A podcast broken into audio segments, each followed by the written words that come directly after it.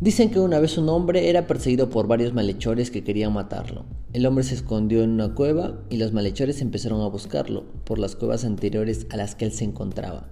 Con tal desesperación elevó una plegaria a Dios de la siguiente manera. Dios Todopoderoso, haz que dos ángeles bajen y tapen la entrada, para que no entren a matarme. En ese momento escuchó a los hombres acercándose a la cueva en la que se encontraba y vio que apareció una arañita. La arañita empezó a tejer una telaraña en la entrada. El hombre volvió a elevar otra plegaria, esta vez más angustiado. Señor, te pedí ángeles, no una araña. Y continuó, Señor, por favor, con tu mano poderosa coloca un muro fuerte a la entrada para que los hombres no puedan matarme.